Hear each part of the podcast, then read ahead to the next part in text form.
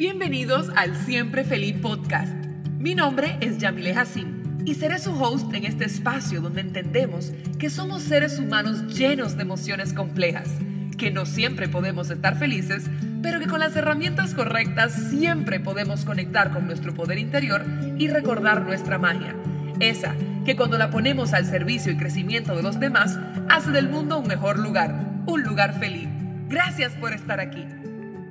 Hello y bienvenidos a otro episodio del Siempre Feliz Podcast. Hoy me encuentro con mi prima querida Mariel Zimmerman Hassim, que no solo es mi prima, pero también es psicóloga y nos viene a hablar en el día de hoy de un tema que yo personalmente vengo escuchando mucho y trabajando hace poco, pero tengo años escuchando sobre el niño interior, ese niño, esa niña interior, cómo lo sanamos, cómo conectamos con ella o con él para poder eh, pues vivir una vida plena. Bienvenida Mariel, ¿cómo te sientes? Hola Yami, muchas gracias. Aquí con mi prima hablando. Me encanta porque el otro día estábamos sentados en casa de otra prima y eh, hablábamos de este tema, de lo interesante que es poder conectar con nuestra esencia, con nuestro ser desde cuando éramos niños. Y yo dije, Mariel, este tema me encanta para que lo hablemos en el podcast y quiero que, ¿quién mejor que tú, que pues nos cuente qué es eso del niño, de la niña interior? Claro, mira, cuando tú me pusiste el tema, yo me encantó porque tú estabas hablando así como cosas que te había llegado, a la conclusión que tú habías vivido. Y yo te dije como que, wow, Yami, tú no tienes idea de lo que tú estás diciendo, porque realmente es algo que, que yo trabajo en consulta casi siempre mi abordaje terapéutico es muy sistémico, o sea, mucho como tu familia influye en tus acciones. Eh, y tu teoría de que hay que sanar para crear es así. Hasta que yo no sano, yo no creo, porque mientras yo esté herido, es mi niño quien está tomando las decisiones.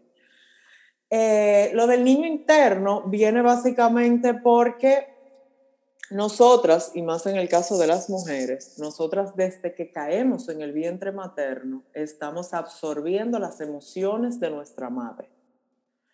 Y nuestra madre nos está dando sus emociones desde lo que ella ya vivió, pero desde lo que está viviendo en el entorno. Eh, los hombres también. Lo que pasa es que hago la distinción con las mujeres porque el tema de la herida es tan poderoso, porque nosotras las mujeres formamos nuestros óvulos en el vientre materno. Entonces, todo lo que estamos percibiendo ya se lo estamos transmitiendo a las otras generaciones de mujeres.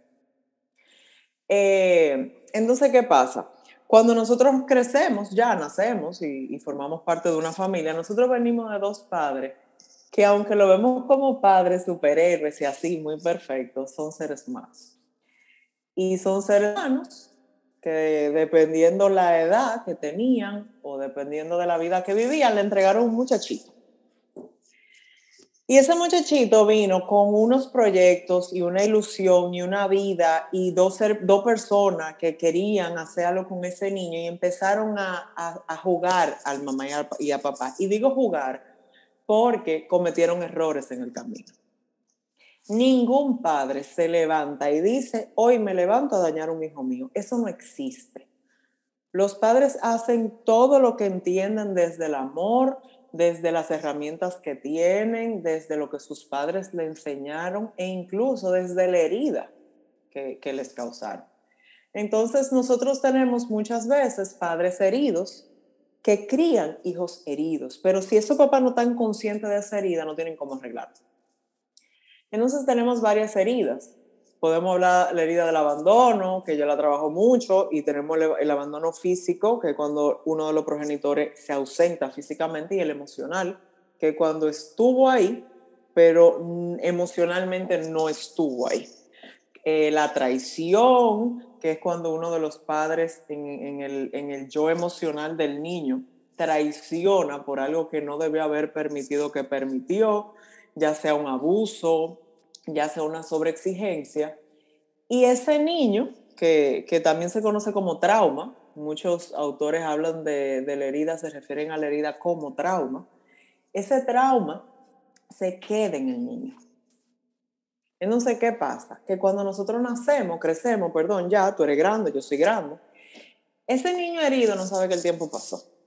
Ese niño herido no sabe que ya eh, tú tienes 25 años, 30 años, 40 años, que ya tú no tengas ese contexto que te hizo daño. Y ese niño lo que está es intentando repetir acciones y hechos para ver de qué manera esa herida se sana. Y ahí es donde tú ves adultos que no saben por qué, eh, pero que, por ejemplo, no logran sostener una relación, ya sea con una pareja o con un amigo. Tú ves que ahí tú tienes un adulto que repite esto. Yo no sé por qué yo persigo el mismo tipo de hombre. Yo no sé por qué me, me caen atrás el mismo tipo de amigos. Y, ahí en, inserte la gente que usted cree que usted persigue. Eh, tú ves ahí personas que acumulan logros, estudios, tienen una vida profesional contraria a su vida personal, eh, eh, porque tienen una vida profesional muy organizada, muy estructurada, son personas hiper responsables o hiper irresponsables y, y, siempre nos vamos a ir a los dos polos, a los dos opuestos. porque obviamente, como no controlo mi vida personal, yo tengo que controlar la profesional, que es relativamente más fácil. Pero también estoy el discurso de, sí, yo trabajo muy bien, pero esta no es mi pasión. Yo no he encontrado como lo que yo quiero. Porque ese niño está formándose y construyendo éxitos desde lo que el niño entiende que tiene que hacer para que uno de los papás lo valide. Hasta que tú no rompes eso, tú no vas a hacer lo que tú entiendes, lo que a ti te hace feliz, lo que a ti te llena. Porque muchas veces, Yami, para yo hacer lo que a mí me llene, yo tengo que tirarme mucha gente en contra. Y si de niño a mí no me enseñaron a tener voz, de adulto menos.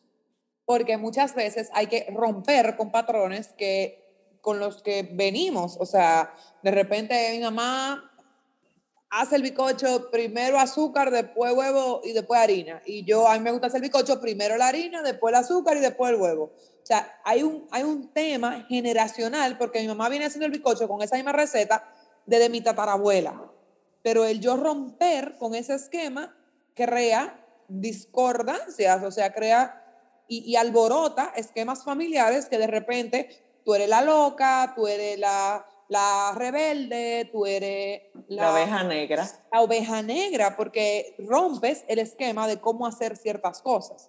Entonces, ok, entendiendo lo que es ese niño interior y entendemos que, que ese niño se queda con ese trauma, ¿cómo en presente lo trabajamos? Porque, por ejemplo, yo he hecho trabajos eh, muy fuertes y muy eh, introspectivos, meditaciones, donde visito a esa Yamile en un momento que me causó dolor, por ejemplo, y mucho de lo que eh, el, podcast anterior hablamos de la vulnerabilidad que nos habla Brené Brown.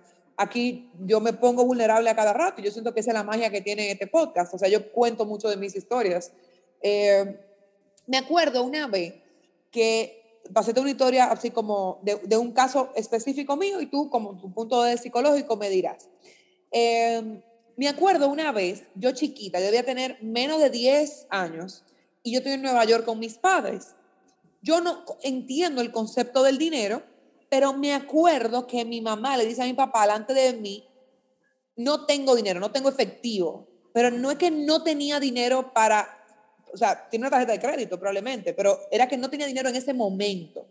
Yo lo entendí como que era que no teníamos dinero y como que no había dinero. O sea, como que no, como que no había dinero. Pero claro, uno es niño. Entonces yo tenía años atrás de una muñeca American Girl. Pero cuando yo llego al sitio y yo veo que esta muñeca cuesta casi 60 dólares, yo digo, yo no voy a poner que mi mamá, mi mamá que sí, o sea, yo tenía como dos Navidad, un cumpleaños acumulado esperando para pedir esa muñeca. Y cuando yo llego, yo, mi inconsciente, me, yo, yo no digo que me traicionó, pero dijo, no, yo no puedo comprar esa muñeca porque mi mamá no tiene dinero. Y yo me acuerdo que compré un llaverito, un peluchito de un perrito.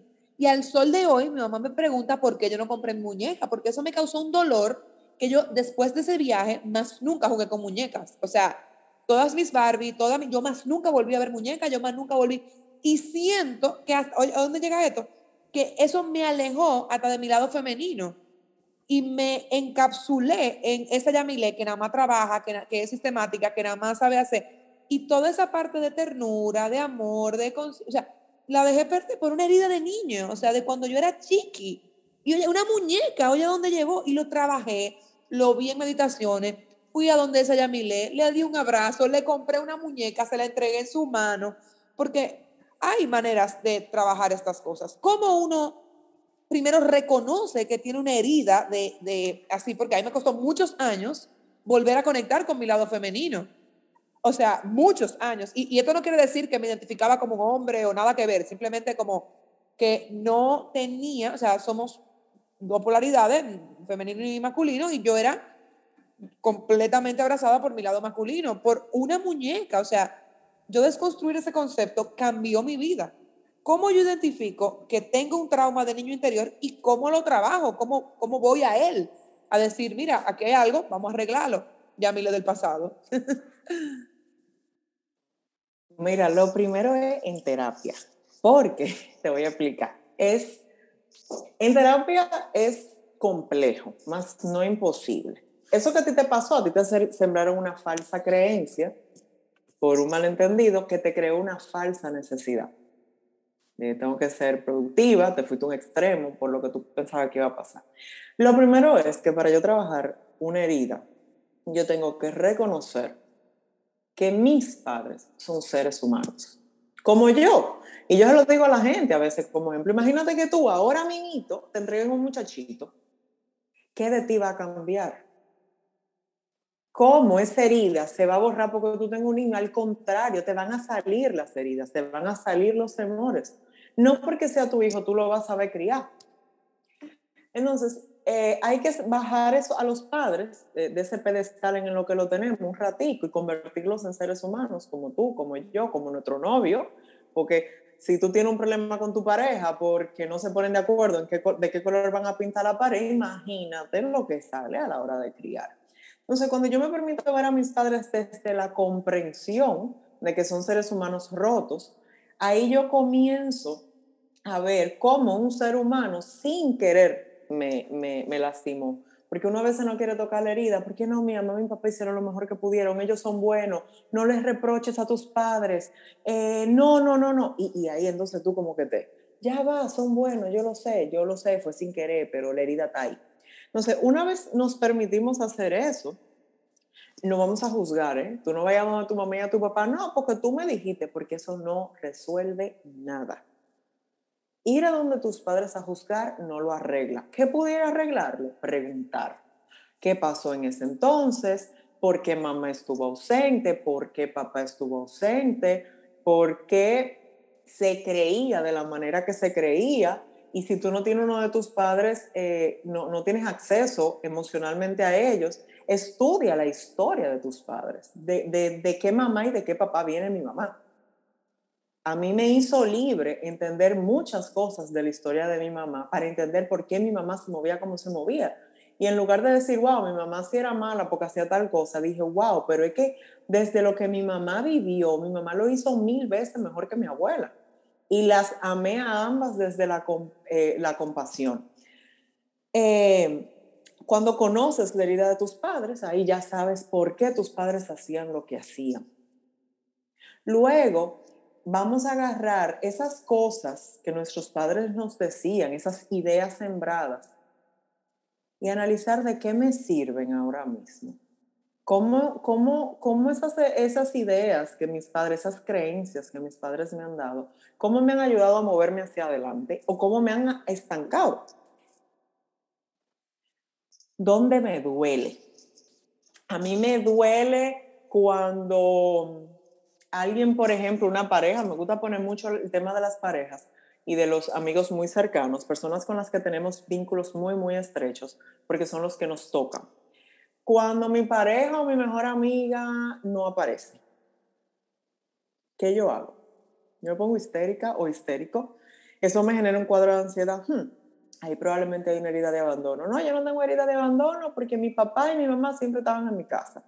Ok, emocionalmente, estaban contigo, tú podías hablar con ellos sin ser juzgado, tú podías decir que yo quiero echarle el huevo primero que la harina, eh, lo que tú estás estudiando, ¿te lo impusieron o te permitieron elegir? Ahí hay entonces un abandono emocional. Entonces, cuando se identifica la herida, porque te preguntas cómo me siento y dónde me duele, ahí comenzamos a sanar en terapia. Puedo hacer un, paréntesis que yo me he dado cuenta, es como yo, yo he identificado heridas cuando, por ejemplo, yo soy la que voy al contrario, como si a mi pre-amiga no le molesta esto y a mí sí, ¿por qué a mí me molesta? ¿De dónde viene esa molestia? ¿De dónde? Como preguntarme cuando hay algo que crea discrepancia en un grupo y a mí emocionalmente que me causa como, como algo distinto. pero si todo el mundo está, la está pasando bien, ¿por qué yo estoy amarga? ¿Qué, qué, por qué a nadie le tiene que importar que el alumno prende y a mí sí? Cosas así, estoy hablando disparate, pero eso me ha ayudado a identificar, ok, hay algo que trabajar. Llamo a mi psicóloga, vamos a hablar de esto. y así es. Y probablemente a otra gente que eso le pase, ahí esa persona se puede detener y decir de qué ambiente tan rígido yo vengo, donde a mí todo se me impía, y de niño, entonces ahora que yo soy un chin más grande, que la niña tiene un chin de poder, yo tengo que llevar la contraria porque es una forma de tener el control de la situación, que de niño tú no podías. Porque ¿qué hace un niño cuando los papás le dicen, hoy te cena pizza y el niño dice, no me apetece? O un boche o una pelota, te quedaste sin cenar. Difícilmente te pregunten, ¿por qué tú no quieres pizza? A lo mejor te duele porque te duele el estómago. A lo mejor es porque tú quieres algo más ligero. O porque sencillamente tú no quieres comer pizza. Pero nosotros no preguntamos. Y preguntarle a un niño no es necesariamente que tú lo, va, lo va a complacer. Es que tú le vas a reconocer sus motivos. Y que tú vas a enseñarle al niño. Yo te puedo preguntar sin darte un boche. Ah, mira, tú no quieres comer pizza porque te apetece otra cosa, no hay problema, mi amor. Otro día cenamos otra cosa. Hoy cenamos pizza. Al igual hiciste lo que tú quisiste, pero no invalidaste las emociones del niño. Entonces, de adulto, nosotros tenemos que reconocer a esa niña y cuando hacemos esa rabieta, decir quién está haciendo la rabieta, la niña o la adulta. Y si es la niña, la adulta toma a su niña de la mano y le dice, mira, ya crecimos y eso que nos pasó ya no nos va a pasar y yo estoy aquí para protegerte. Pero si tú no escuchas a esa niña, no va a haber forma. Porque esa niña es la que hace la adulta es la que hace que tú te, te levantes a trabajar. Pero la niña la que hace que cuando tus amigas quieren ir por un lado, tú protestes y vaya para otro. La adulta es la que hace que tú reconozcas que quieres un novio. Pero la niña es la que hace que tú, que vienes de un hogar disfuncional, elijas un hombre que te dijo en la primera cita, mira, yo no estoy buscando nada serio. Claro. Y tú te quedes ahí. Porque entonces uno se pregunta, porque like, en, en inglés hay una frase que I shouldn't settle o sea, yo no tengo por qué conformarme con lo que yo sé en el fondo de mi corazón que no es lo que yo me merezco. O sea, yo no quiero estar con una persona que no está dispuesta a comprometerse. Ahora, yo estoy dispuesta a eso, excelente, dale para allá. No, yo quiero realmente, ok, que hay que sanar ahí, porque yo sigo entrando esas... Ahí pueden haber pasado varias cosas, pero por ejemplo, una de las cosas más comunes es tú estás buscando una persona que quiere estar contigo, porque te faltó estabilidad en tu, en tu hogar y tú, por ejemplo, no quieres repetir ese abandono, pero es que tú no tuviste estabilidad. Entonces tú estás deseando algo que tú no tuviste. Entonces, la herida, Yamile, hasta que tú no la sanes, te va a llevar a repetirla una y otra y otra vez, como la piedra. Tú vas a tropezar con esa piedra hasta que tú cojas la piedra y te sientes con la piedra y diga qué es lo que vamos a hacer. Porque la niña no sabe, recuerda que pasó el tiempo y ella te va a llevar y eso, y eso de una pareja te va a llevar a trabajos también. Tú no estás feliz en tu trabajo, pero porque tú estás ahí. ¿O qué tú estás haciendo estando ahí para que te vaya mejor? No, nada. Porque hay personas que necesitan la crisis, necesitan el dolor, porque es todo lo que han conocido. Y eso de ser la oveja negra requiere demasiado valor.